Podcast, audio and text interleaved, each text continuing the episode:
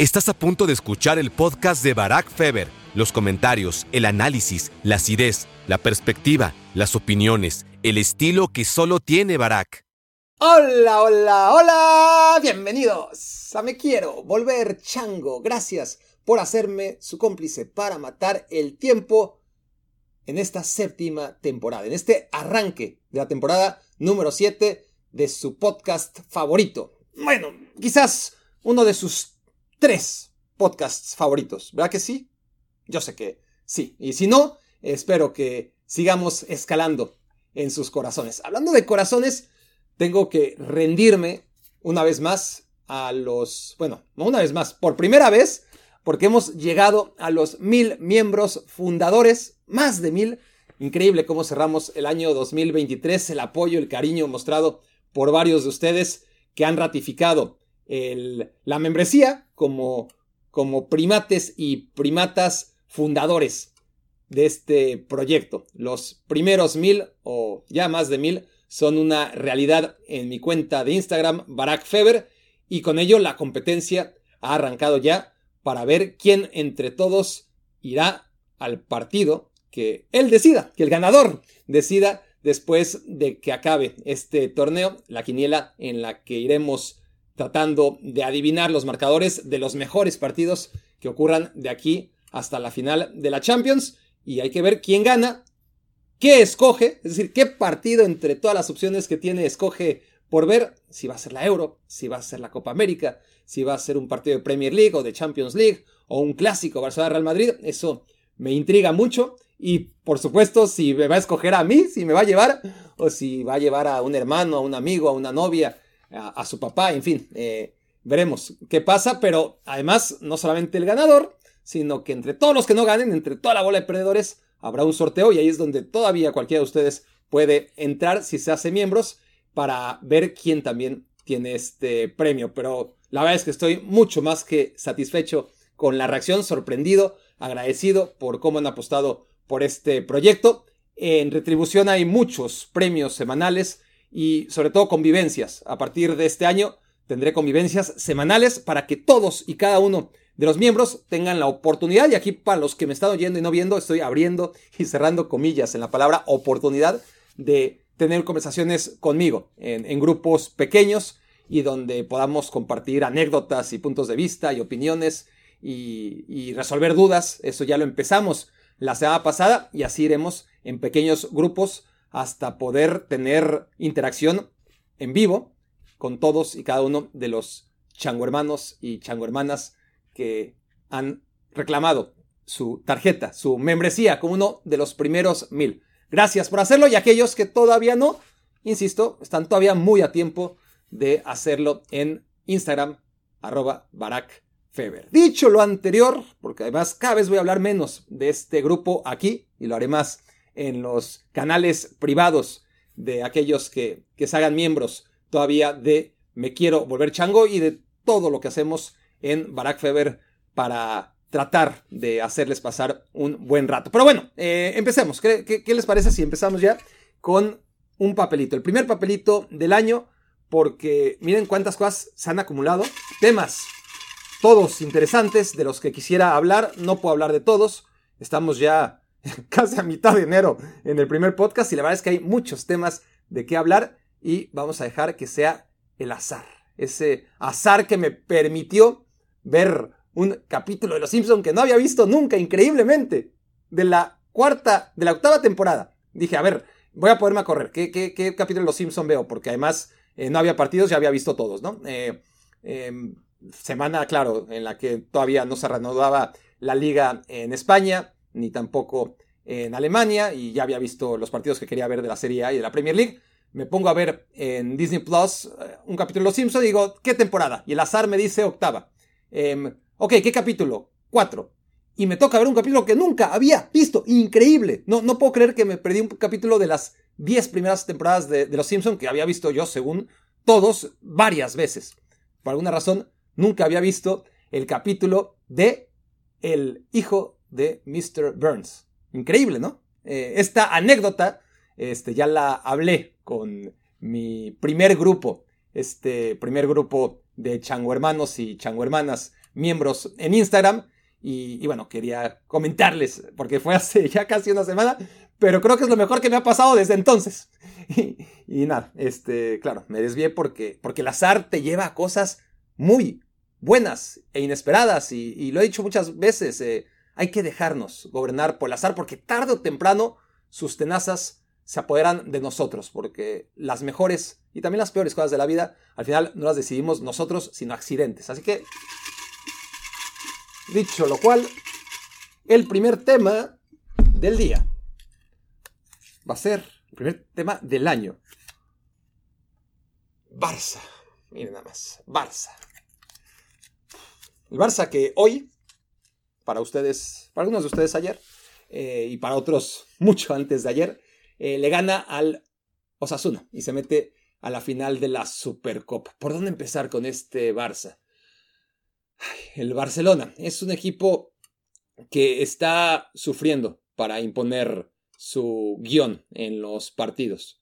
Es un equipo que no tiene demasiada claridad y que defensivamente está sufriendo porque no está en buen momento sus futbolistas que fueron más contundentes la temporada pasada, sobre todo Araujo, Christensen, Marc-André Ter antes de lesionarse tampoco estaba siendo un futbolista tan determinante como el año anterior. Y sobre todo si tomamos en cuenta alguna posición que necesitaba una mejoría y el Barça apuesta por Joao Cancelo, vaya que Joao Cancelo ha sido de lo mejor del Barça, pero a la vez el sistema ha resentido esta nueva apuesta por tener otro carrilero de vocación ofensiva y dejar mucho más desprotegido todavía el aparato defensivo que de por sí, sin Sergio Busquets, y aquí está la clave, ya iba a resentirse lo suficiente. Entonces, tenemos a un Barça en donde ni Christensen ni Araujo están siendo sólidos que, que fueron. Marc-André Ter Stegen está lesionado y, cuando estuvo tampoco paraba lo imparable. Y el lateral derecho, Joao Cancelo, pues ha sido muy bueno de medio campo para adelante, pero la solidez que ofrecía Jules Koundé como un tercer central, que no era nada vistoso el Barça de la temporada pasada, pero sufría mucho menos e iba sacando sus partidos, a diferencia de esta temporada donde el Barça no brilla, eh, brilla de repente en momentos cada vez más esporádicos del calendario y da la sensación que no va a ninguna parte, que que este equipo que hace un año tuvo su mejor partido con Xavi, con el partido en contra de Real Madrid en la Supercopa, es decir, en el mismo escenario en el que se van a topar este fin de semana, el Barça realmente parecía que ahora sí, después de muchos altibajos, después de más de un año en la dirección técnica de Xavi, había encontrado el rumbo. Y lejos de hacerlo, ese partido ha sido una especie de espada de Damocles que pende sobre el Barcelona. ¿Qué quiero decir con esto? Que, ya sabemos que el Barça puede jugar muy bien. Ya sabemos que, que, el Barça de Xavi puede jugar muy bien, porque no lo soñamos. No es lo que en el ideal debería ocurrir tomando en cuenta la historia del Barcelona y lo que pregona su técnico y la calidad de sus jugadores. No, es que ya lo vimos, no nos lo contaron. Y, y el Barça no ha vuelto a jugar así, no de manera tan convincente durante los 90 minutos de un partido como en aquella noche de inspiración en Arabia Saudita en la Supercopa jugada a principios de 2023 en contra del Real Madrid. Y a eso se tiene que aferrar el Barcelona, eh, a que de la nada prácticamente pueda otra vez tener un partido así, como tuvo 60 minutos muy parecidos también en contra del Real Madrid hace poquito tiempo en el partido de la temporada regular en, eh, en donde, claro, eh, jugó muy bien 60 minutos y no alcanzaron, no fueron suficientes, porque contra el Real Madrid, sobre todo, hay que ser un equipo que por lo menos juegue bien ochenta y tantos minutos, ¿no? 60 minutos nunca será suficiente en contra del Real Madrid, pero hay muchas dudas, hay muchas dudas en torno al Barça, hablé de la defensa, eh, está claro que, que la baja de Sergio Busquets por ejemplo, después de 15 años se iba a resentir, ¿no? Porque no solamente es un jugador, sino que es un sistema alrededor de él. Eh, ocurre con el Real Madrid, o, debió ocurrir con el Real Madrid y Karim Benzema. Era tan importante Karim Benzema en el esquema del Real Madrid, desde su posición de centro delantero y, todo el equipo orientado, eh, sobre todo en los últimos años, a su figura, como Sergio Busquets en el Barcelona. Cada quien en su posición, después de 15 años, 15 temporadas, eh, sabiendo que ahí estaba, de repente el Barça se encuentra sin Sergio Busquets y de repente el Real Madrid se encuentra sin Karim Benzema y está claro que, que uno ha sabido lidiar con esa transición mucho mejor que el otro, ¿no? Y, y, parecía que iba a ser mucho peor para el Real Madrid el tener que sobrevivir sin Benzema y ha encontrado otros, otras alternativas aún sin que llegara Kylian Mbappé. El Barcelona no. Eh, el, Barcelona trae a Oriol Romeu en lugar, bueno, en el puesto de, Sergio Busquets, pero eso fue como el Real Madrid trayendo a Joselu en el, en el puesto de, Benzema, ¿no? Tampoco fue el, reemplazo. Era un jugador que, bueno, eh, no quedaba ninguno en esa posición, había que traer algo. Pero nadie pensaba, ni piensa que Joselu, con sus virtudes, eh, podía llegar a, suplir a, Benzema, ¿no? Llegaba a, que no se debilitara tanto el ataque del Real Madrid y lo mismo Oriol Romeu en el Barcelona. Em, quien pensara que, iba a ser el repuesto, la refacción, pues estaba claramente equivocado. Y luego el otro problema del Barça, ¿no? además de, la lesión de Gaby, porque por lo menos el equipo lograba presionar bien, eh, que, era su principal virtud la temporada pasada, un equipo que gracias en muy buena medida a Gaby tenía otro tipo de energía, porque no era la energía solamente la de Gaby, sino la que contagiaba en los demás, ¿no? Bueno, ya tampoco está Gaby y, está el tema de Lewandowski, ¿no? Robert Lewandowski, que, que parece Álvaro Morata, ¿no? Y, miren que Álvaro Morata últimamente anda mucho mejor. Pero Álvaro Morata es el típico delantero que, está bien, pero necesita 3, 4, 5 ocasiones de gol para meter una. Y, Robert Lewandowski se ha, convertido en, algo de eso, ¿no? Eh, no es, por supuesto, el delantero que fue y, difícilmente lo volverá a ser. Es una cuestión natural y, tampoco hay que generar unas expectativas que no corresponden a un futbolista de la edad de Robert Lewandowski. Por lo demás, el Barça es un equipo que no logra consolidar en, los partidos una superioridad en la que pueda dominar, ya no digamos lucir, sino estar prácticamente sin la necesidad de resolver en el último segundo, en el último minuto o en los últimos 10 minutos si quieren cada partido. Em, está bien, te habla de que el Barça tiene hambre, que, lejos de lo que se dice tiene actitud, al menos cuando ya tiene, cuando está contra las cuerdas, eh, el Barça saca ese orgullo propio, esa calidad que le permite imponerse en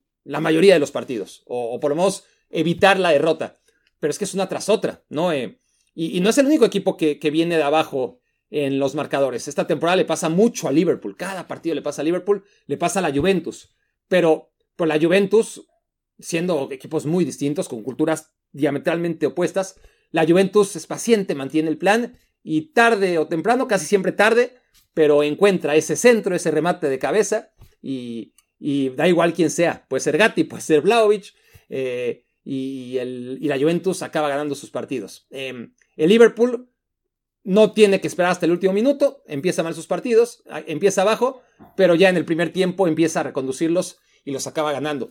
El Barcelona lo que muestra es una debilidad total en su discurso, ¿no? Eh, en su planteamiento. Eh, en esos primeros tiempos donde no se ve ni siquiera esa actitud que es el mínimo que se le pide a un equipo que está en crisis y del que se habla toda la semana, que no anda bien, que no anda bien, y que, que tiene que cambiar y que el propio técnico habla y, y, se refiere a esta actitud, pero donde se tiene que ver que es, por lo menos en los primeros tiempos, ese hambre que debe mostrar un equipo en crisis, se la guarda, como diciendo, no, aquí todo bien, eh, no, no hay ninguna prisa, y hasta los últimos minutos del segundo tiempo es cuando el Barça suele rescatar los partidos, lo que te habla de que la táctica no está funcionando, básicamente, ¿no? Porque cuando el equipo mantiene un orden, cuando el equipo está parado en torno a las ideas iniciales del entrenador, pues las cosas no fluyen. Y cuando pasan los minutos y producto de la urgencia, la táctica se va desdibujando y, y entonces el desorden es el que gobierna el partido, ahí es cuando mejor se ve el Barça, cuando puede competir mejor y cuando acaba, insisto, si no ganando sus partidos, por lo menos rescatando algo. El Barça juega entonces contra el Real Madrid esta final de Supercopa. No lo hace como favorito, pero puede ganar. Puede ganar a un equipo que tuvo que jugar 30 minutos más, como es el Real Madrid. Em, la ventaja del Real Madrid es que tuvo 24 horas más de descanso y habría que preguntar por qué demonios el campeón de Copa del Rey descansa un día más que el campeón de liga. Em, se supone que el campeón de liga en todo caso debería tener el privilegio y no el campeón de la Copa del Rey. A lo mejor algunos dirán, no, pero el Barça descansó 24 horas más previo a su partido de semifinales, ¿no? Claro, pero su partido de semifinales era contra los Asuna. Eh, el Madrid lo juega en contra del Atlético, un partido de alto desgaste, juega 30 minutos más, pero tiene 24 horas más de descanso y, veremos eh, físicamente cómo andan unos y otros. El Real Madrid ha demostrado que es un equipo muy sólido, eh, es un equipo muy fuerte física y sobre todo mentalmente, es decir, hay que imponerse a toda la cantidad de lesiones que se le han acumulado en la temporada, eh, a todas las vicisitudes que encuentra en los partidos, por ejemplo, eh, el gol que se mete Kepa, ¿no? Increíble en contra del Atlético de Madrid. E incluso cuando Jude Bellingham no aparece como salvador, porque parecía que, que era Jude Bellingham y solo Jude Bellingham, que sin Jude Bellingham este Real Madrid no estaría ni siquiera entre los cuatro primeros. Sin embargo, cuando todo ha vuelto un poco a la normalidad en estos últimos partidos, que es que Jude Bellingham no marque siempre, pues marca el que haga falta, ¿no? Y, y si es eh, Rudiger, será Rudiger. Y si es Carvajal, pues será Carvajal. Y si es Mendy, es Mendy. y, al final, hasta cuando Rodrigo y Vinicius, como en el partido en contra del Atlético de Madrid, no dan una, eh, aparece siempre alguien. Y es lo que tiene el Real Madrid. Siempre hay alguien que levanta la, la mano y se echa el equipo a la espalda. Y, y cuando un equipo no desarrolla el fútbol colectivo que desearíamos algunos eh, que vemos los partidos y quisiéramos entretenernos más, por lo menos le queda eso, ¿no? Ese gen competitivo y esa capacidad de, de imponerse, ¿no? Y, de no perder y de, ganar la mayoría de los partidos. Sin jugar del todo bien, a, mi gusto, haciendo buenas jugadas de repente, pues sobre todo jugando bien en los momentos en los que hay que jugar bien, en los que hay que eh, calcular, ¿no? Eh, eh, el, partido tiene muchos momentos y, y, el Real Madrid ha demostrado que es experto en encontrar en qué momento hay que hacer buenas jugadas, en qué momento toca jugar bien y demostrar que tiene tan buenos futbolistas, aunque durante la mayoría de los minutos que transcurren en los partidos del Real Madrid, pues no tengamos demasiadas emociones. pero es así, y tampoco se le puede exigir mucho más dadas las circunstancias. Si cuando tiene plantel completo el Real Madrid no suele darlo, pues ahora mismo no toca criticarle nada al líder de la Liga Española y que además eh, tiene una suma de puntos tremenda. Entonces, el Barcelona parte como víctima, pero, ha demostrado que puede, puede competir y, y de hecho puede tener al Real Madrid en contra de las cuerdas y que el Real Madrid no está del todo incómodo contra las cuerdas. Ese es el tema, ese es el peligro de, del Real Madrid y, veremos, porque no va a ser suficiente con que el Barça le quite la pelota, como dice Xavi. El Barça le tendrá que quitar la pelota y tendrá que mantener al Real Madrid contra las cuerdas durante una gran parte del encuentro. No digo todo el encuentro porque va a ser imposible, pero sí lo suficiente para que el daño que le cause el Real Madrid sea menor, ¿no? Que, que, el Barcelona, como ha demostrado que es capaz, si, si algo ha tenido Xavi en este trayecto tan irregular con el Barça, ha sido que ha dominado a Ancelotti eh,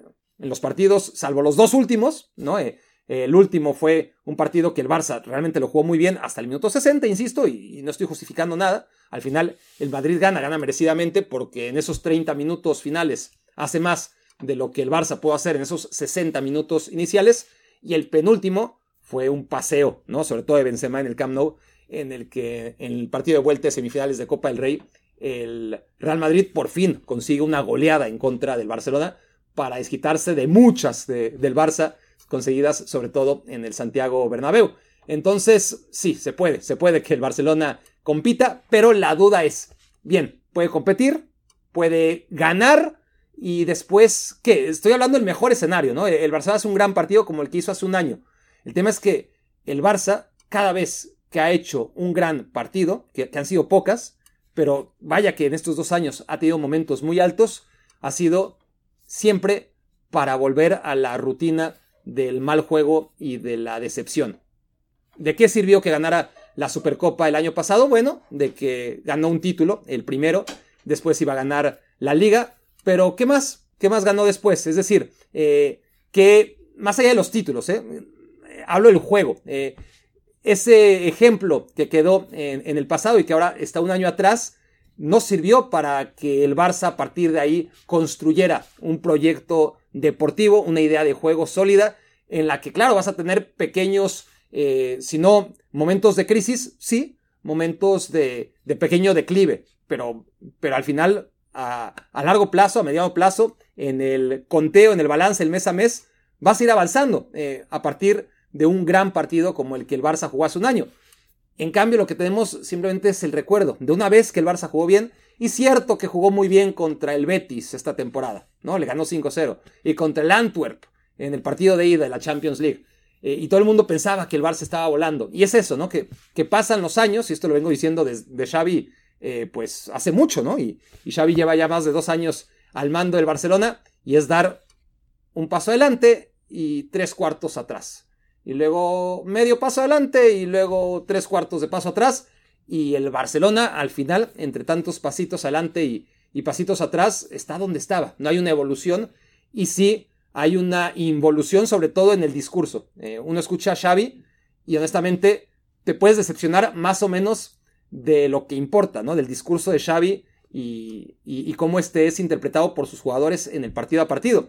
Pero luego en las conferencias de prensa te topas con cada cosa Insisto, es lo menos importante, pero creo que al final refleja que al técnico ya se le agotó el discurso. Y, creo que la sala de prensa a veces funciona como una extensión del vestidor y, refleja muchas veces lo que pasa en el vestidor. Si Xavi no es capaz de comunicar ante la afición y los medios un mensaje sólido y convincente, pues lo más probable es que tampoco lo logre dentro del vestidor y que por ello parezca que, este Barça es anárquico, que, que, a pesar de toda la ilusión, y yo el primero que teníamos alrededor de una figura como Xavi, Xavi el jugador, Xavi el capitán, el poco tiempo que pudo serlo, o el segundo capitán durante muchos años detrás de Puyol, Xavi el hombre que llevaba la estafeta que Johan Cruyff le pasó a Guardiola y que Guardiola le iba a pasar más temprano que tarde a Xavi, era el elegido y había que darle tiempo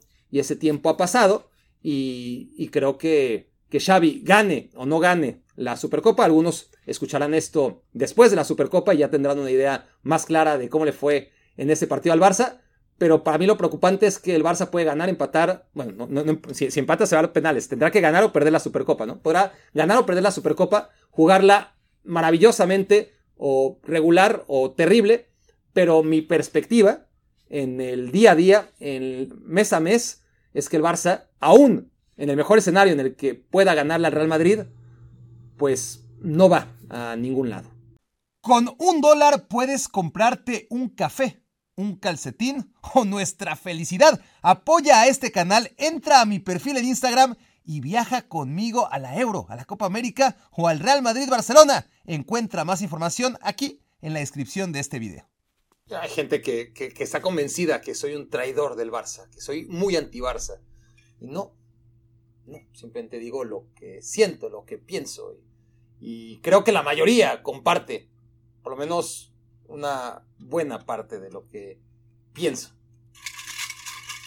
Segundo tema del año. Vamos a ver. Hay muchos papelitos. Yo creo que voy a tener que hacer una segunda edición de Me Quiero Volver Chango mañana mismo. Vamos a ver si lo cumplo. Ustedes saben la respuesta, ¿verdad? Pero sorpresas de la vida. En fin, capítulo, eh, perdón, tema número 2, Copa África. Copa África. Ok, Copa África. Es que, a ver, e, es un tema esto de la Copa África porque es muy inoportuna, ¿no? Em, y además todos salen perdiendo. Y, y, lo tomamos como algo natural, porque ya estamos acostumbrados que cada dos años pues los mejores equipos pierden a varias de sus figuras porque tienen que jugar la Copa África. No mamen. O sea, ¿por qué? ¿Por, qué está pasando? Hay, hay cosas que pasan en el día a día que, yo me pongo a pensar en, en la sociedad, ¿no? En, los aficionados al fútbol en unos 100 años, eh, que analicen lo que pasaba en, en el primer cuarto, ¿no? Eh, de, los años 2000, ya estamos en el primer cuarto, increíble, ¿no? del siglo XXI y, que digan, ¿qué pedo? ¿Por qué permitían esto? No tiene la menor lógica, ¿no? Que, a la mitad de la temporada, los equipos que están peleando por hacer cosas importantes, el, el, Bayer Leverkusen pierde a, su delantero, a Bonifaz, y a dos de sus tres centrales, ¿no? A, a Tapsova y a. y a. y a Kosonu, que ya se estaba olvidando, ¿no? Este, Tapsova y Kosonu con Costa de Marfil y con Burkina Faso, Bonifaz con la selección de Nigeria. Y, claro, el Liverpool pierde a, Salah. Y, ya no hablemos de la Copa Asia, porque el Tottenham pierde a Hong Son.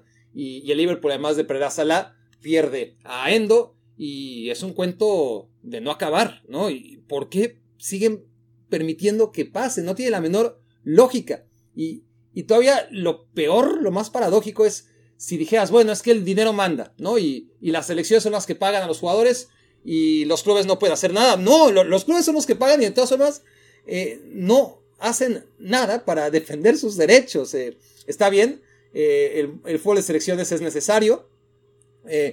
logra que sus futbolistas se coticen también a, veces, ¿no? Cuando, cuando en el equipo no andan del todo bien y en la selección hacen cosas importantes, pues ahí tiene una ventana y al final quienes se llevan el, pues la plusvalía de ese futbolista que, en el club no luce, pero sí en la selección, pues al final que se beneficia de ello también es el club, ¿no? Pero, pero es una de las pequeñas ventajas que tienen los equipos que estén a sus jugadores a las selecciones sobre muchas desventajas. Entonces, que esto sea en el mes de enero no tiene el menor de los sentidos. A menos que se pare la competencia internacional y se diga, bueno, en enero se va a jugar fútbol de selecciones. Y, tenía una oportunidad maravillosa porque dentro de todos los despropósitos que significó que se jugara la Copa del Mundo en un país como Qatar, se pudo haber sacado algo bueno de ahí. Es decir, eh, parecía que iba a ser un caos terrible, que, no tenía ningún sentido y que iba a ser uno de los mayores desmadres en la historia del fútbol, que, el, que las competiciones, que las ligas tuvieran que parar en noviembre, ¿no? De, mitad de, de mitad de noviembre a mitad de diciembre, y que luego se reanudaran después de la Copa del Mundo. Parecía descabellado, pero se hizo, y ¿saben qué? No pasó nada. No fue lo ideal, porque no hay cosas ideales en el mundo y mucho menos en el fútbol y, sus demandas a la hora de, explotar el producto y, venderlo a toda costa. Pero dentro de un mundo que ya sabemos que no es ideal, ¿saben qué? No pasó gran cosa, ¿no? Eh, se paró, se reanudó y, ya está. Pues, ¿por qué no tomaron ese ejercicio de la temporada 2022-2023 para a partir de ese año, porque vaya que tuvieron tiempo para planearlo, le dieron a Qatar la organización de la Copa del Mundo con 10 años de anticipación, sin, precedentes, o con, o con 12 años. Yo me acuerdo que en 2010, en 2010, 12 años de anticipación. Y, bueno, eh, primero decidieron que, que, se iba a jugar ciertamente a final de año, ok, pero dentro de todo, debían aprovechar, pues decir, mira, vamos a reorganizar los calendarios y a partir de esta Copa del Mundo, que se va a jugar del 20 de octubre al 20 de noviembre aproximadamente, pues siempre, todos los años, del 20 de octubre al 20 de noviembre, o el mes que ustedes quieran, que, ellos elijan entre todos, pues vamos a parar la actividad de las ligas y se va a jugar fútbol de selecciones. Lo ideal sería que fuera al final, ¿no? Que, no hubiera un parón y que se pudiera jugar en abril, por ejemplo, ¿no? Eh, y, y, digo en abril porque todavía no hace tanto calor y entendiendo como base que la Copa Africana y la Copa Asia se juegan en enero porque los países organizadores, aquellos sobre todo, bueno, en África, en cualquier parte de África, básicamente, pero en Asia, todos los países del Medio Oriente, pues tienen temperaturas elevadísimas e inadecuadas para jugar al fútbol en verano. Pero bueno, eh, lo ideal todavía es ni siquiera parar en noviembre, diciembre, sino llegar, y obviamente hay una cuestión en la que también hay que tomar en cuenta eh, al hemisferio sur, que tiene, eh, ¿no? Claramente, este, los meses al revés de, de nosotros, ¿no? Entonces, cuando para nosotros hace frío, país hace calor y, eso es evidente, pero, pero hay una mejor solución, ¿no? De, que, que, afecte a la minoría. Y, y si abril se decide que ese es el mes, pues entonces en abril se juegan las elecciones. Si se juegan y, no tenemos el parón por fecha FIFA o, los varios parones por fecha FIFA que son anticlimáticos y que ya dan hueva, porque si de por sí daban hueva, ahora que, que la Copa del Mundo van todos, eh, 64 selecciones, este, o 48, da igual, ¿no? 48 y eh, y no tardan en ser 64. Y a la, y a la Eurocopa van también, eh, cuando históricamente iban 8, luego 16, ahora 24, este, y, y, muy pronto serán 32, pues ahora mismo, con 24 equipos ya clasificados a la Eurocopa, dentro de 54 o 55 miembros, de los cuales más de la mitad tienen un fútbol muy malo, pues no hay ningún atractivo en la eliminatoria europea. Y ni hablar de las eliminatorias este, rumbo a la Copa del Mundo, ¿no? Eh, quizás para Europa se reduce más, porque claro, no, no, hay 24 boletos y, y de todas formas es muy poco estimulante ver una eliminatoria cuando se juega un ratito en septiembre, luego otro ratito, un par de jornadas en noviembre, luego hasta marzo, luego no se reanuda hasta un año después y, pierdes el hilo por, por, aficionado y por fanático que seas y por mucho que te importe. Si no es tu selección, pierdes el hilo y, tienes que ir a ver cómo iban, este, porque realmente no hay una consistencia, este, no hay una regularidad. Eh, las selecciones pues no pueden ir trabajando con un mismo bloque, entonces cambian de jugadores radicalmente y, a veces de entrenadores y de sistemas de un partido a otro, una jornada a otra, porque hay siete, ocho, nueve meses de diferencia, ¿no? Eh, por ejemplo, la, la, Conmebol, que, que, ya empezó a, jugar la eliminatoria hace eh, rato con dobles jornadas y, ya en la jornada seis, no se va a reanudar hasta en un año. ¿Y cuántas cosas no pasan dentro de un año? Entonces, lo natural, lo lógico sería, vamos a poner el fútbol de selecciones y lo vamos a aglutinar a que se juegue todo de corrido, una vez al año, durante un mes. Y, ya está, que le interesa a quien le, eh, a quien le, a quien le quiere interesar. ¿Y saben qué? Va a captar mucho más interés de todos, porque no se va, no se va a jugar en medio de, de las competencias de clubes, que, que, es como los anuncios, ¿no? Yo nunca he entendido eso. Este, estás viendo un, video y, y, aparece un comercial tratándote de vender un producto, ¿no? Eh, y, yo, mi lógica siempre ha sido, a ver, me estás interrumpiendo mi programación, me estás haciendo perder el tiempo. Lo último que voy a hacer es comprar tu producto, güey. O sea, qué, bueno que me avisas, este, cuál es tu marca, porque cuando necesite el producto este, que estás vendiendo, voy a ir con la competencia. Porque me estás interrumpiendo mi video, cabrón, ¿no? Este, y, y claro, obviamente hay una lógica y, es rentable, si no, no existiría el patrocinio del que todos eh, vivimos a final de cuentas. Pero, pero esa es mi lógica a, final de cuentas, ¿no? Este, e, es intrusivo. Lo mismo con la fecha FIFA. La, fecha FIFA te interrumpe la emoción, eh, la regularidad del semana a semana de tu liga, la liga que sigues o las ligas que, sigues, y te pone el fútbol de selecciones que, cada vez es menos interesante porque cada vez hay menos en juego, porque ya no, ya sabes que, que hay un margen de error para las grandes selecciones que muy difícilmente se van a meter en problemas. Y si se meten en problemas, ya te enterarás. Y, ya la, verás en la última jornada cuando se estén jugando la clasificación, no antes, ¿no? Entonces, beneficiaría a, todos, a esos partidos, por ejemplo, volviendo a la Copa África, ¿no? Que, es el papelito, ya, ya me desvié. La Copa África, ahora mismo, ¿a quién le interesa si no eres africano? A nadie, ¿no? Pues porque están jugando las, la, Premier League, porque está la Liga Española, porque está la Serie A, porque, porque está la Liga de tu país y, y porque la Copa Africana, pues no la vas a seguir. Evidentemente hay, hay muchos partidos para seguir la Copa Africana. Pero si la Copa Africana fuera la única opción, ¿no? E, e, en un mes, la Copa Africana y la Copa Asiática, pues las verías, porque hay buenos jugadores, porque hay buenas selecciones, porque, porque es interesante. Simplemente no hay tiempo para verlo y, no es el momento para verlo. No, no, no me lo pongan en enero, ¿no? Este, entonces, al final le afecta a todos. afecta a los clubes que piden a sus jugadores, afecta a las selecciones que que no pueden acaparar una atención a nivel mundial, simplemente dentro de, su nicho, pues sí, llamará eh, la atención y será importante la Copa Africana y la Copa Asiática, pero nadie volteará a, verlos más allá de, los países implicados. Y ese es un tema que, le afecta ¿no? a, los propios organizadores de la Copa África y de la Copa Asia, por supuesto que, que a los equipos que tienen que perder a sus jugadores en momentos importantes de la temporada, y nadie gana. Nadie gana y tienen que hacer algo, ¿no? Entonces, si, si la solución es encontrar un mes extra dentro del calendario, no va a haber 13 meses. Nadie va a regalar. Eh, el, ser humano, me imagino que, durante muchos siglos ha intentado eh, meter un decimotercer mes en el calendario para que todas las cosas que queremos hacer eh, podamos tener más chance de, cumplirlas y, de, completarlas, pero, pero no existe. Son 12 meses y esa es la realidad. Y, esa realidad hay que adecuarse.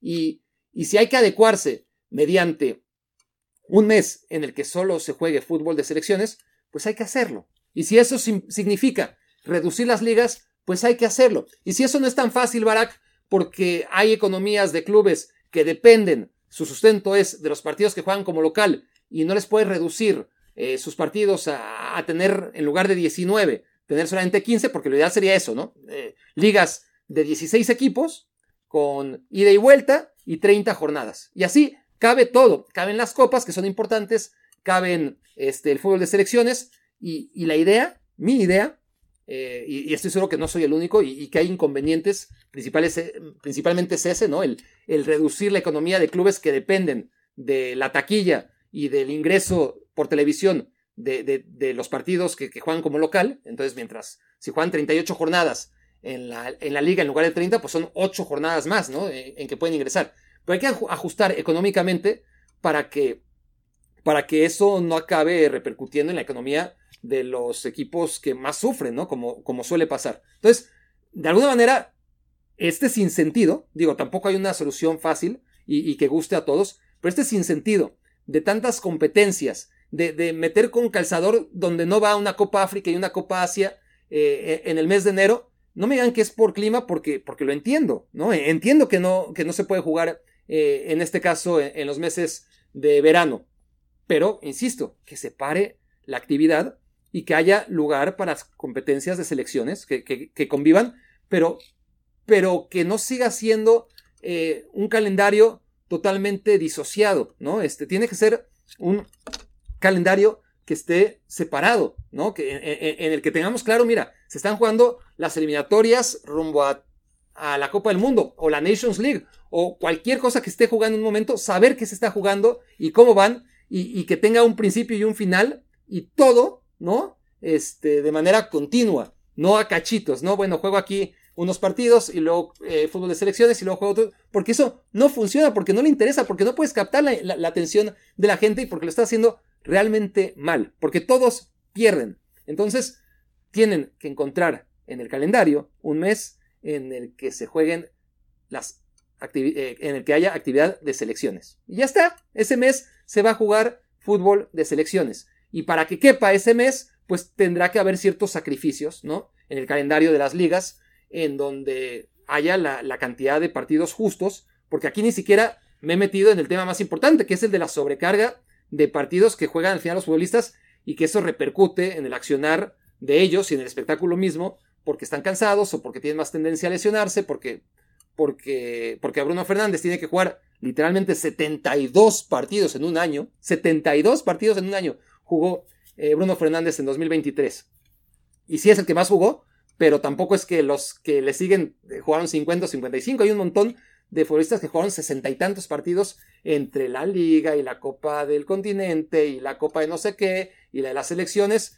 Y, eso, por supuesto, que, que, no es bueno para el propio espectáculo ni, ni, lo hace interesante. Entonces, habrá que reducirlo de alguna manera y, y separarlo, ¿no? Es el fútbol de selecciones, este es el fútbol de, clubes, porque más es muy interesante, sería muy interesante poder seguir, si tuviéramos tiempo, la Copa Africana. ¿Por qué no? ¿No? Este, tiene su, tiene, por supuesto, a, sus jugadores que todo el mundo ubicamos, jugadores que podríamos descubrir, ese, ese encanto que tenían las Copas del Mundo y que se ha ido perdiendo porque ahora ya conocemos a todos. Antes había un mundial y como no teníamos el acceso a todas las ligas todos los días del año, pues había jugadores que, se nos escapaban porque todavía no estaba la ley Bosman y, no todos los jugadores acababan en las grandes ligas, ¿no? Entonces llegaba un mundial y veías futbolistas que decías, wow, ¿y este güey de dónde salió? Ahora ya no pasa eso, llega el mundial y conoces prácticamente a todos.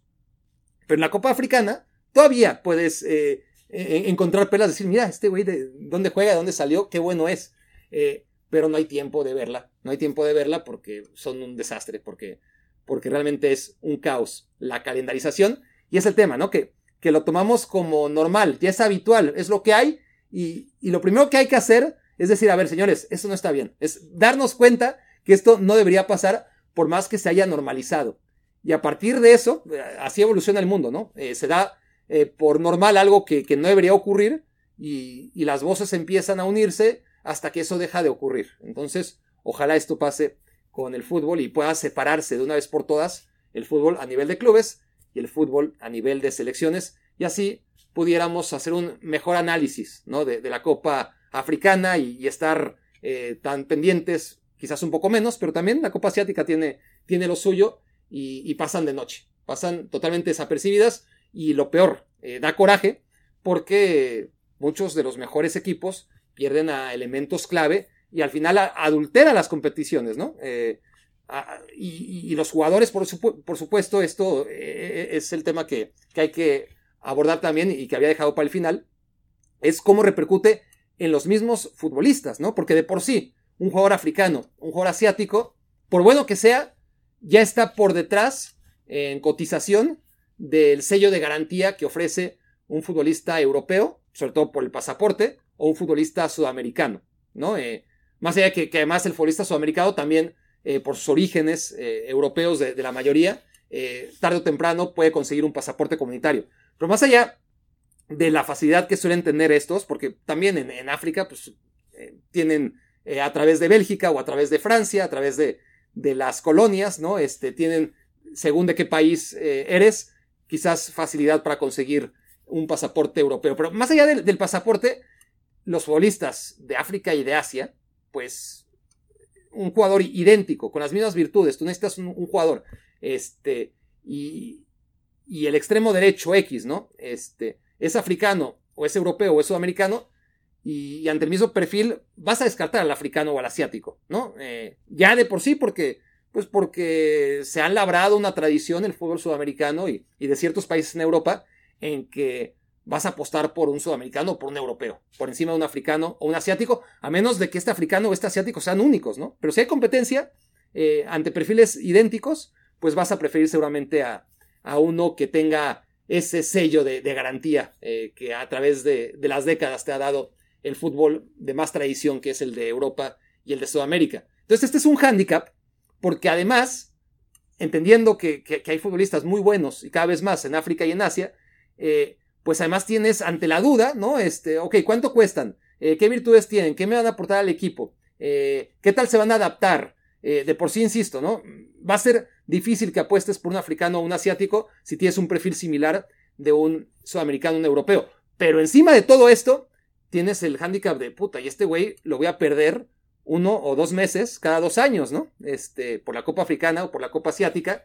Y, y eso también repercute eh, e, e, en el futbolista que, que, está en desventaja, ¿no? El, futbolista de África y de Asia, que, que, ya nace, desgraciadamente, con desventaja, simplemente por el lugar en el que nace respecto a otros, y encima tiene esa desventaja que es clara, que a diferencia de los sudamericanos o de los europeos, todo el mundo está propenso a lesiones, pero además ellos, sabes, de tiro por viaje, que cada dos años va a haber por lo menos un mes de competencia, cuando la cosa se pone buena, cuando ya los puntos este, pueden eh, deparar el que te enganches a una liga o que te despidas de ella, justo en ese momento los vas a perder. Entonces no conviene. Y equipos como el Manchester City seguramente se han dado cuenta y, ahora tratan de evitar este tipo de futbolistas. Y es una pena para el talento que hay en África y en Asia. Esto fue la primera edición de Me Quiero Volver Chango en 2024. Muchas gracias por haberme hecho su cómplice para Escuchaste el podcast de Barack Feber Toda la información de los deportes con un toque de Barack.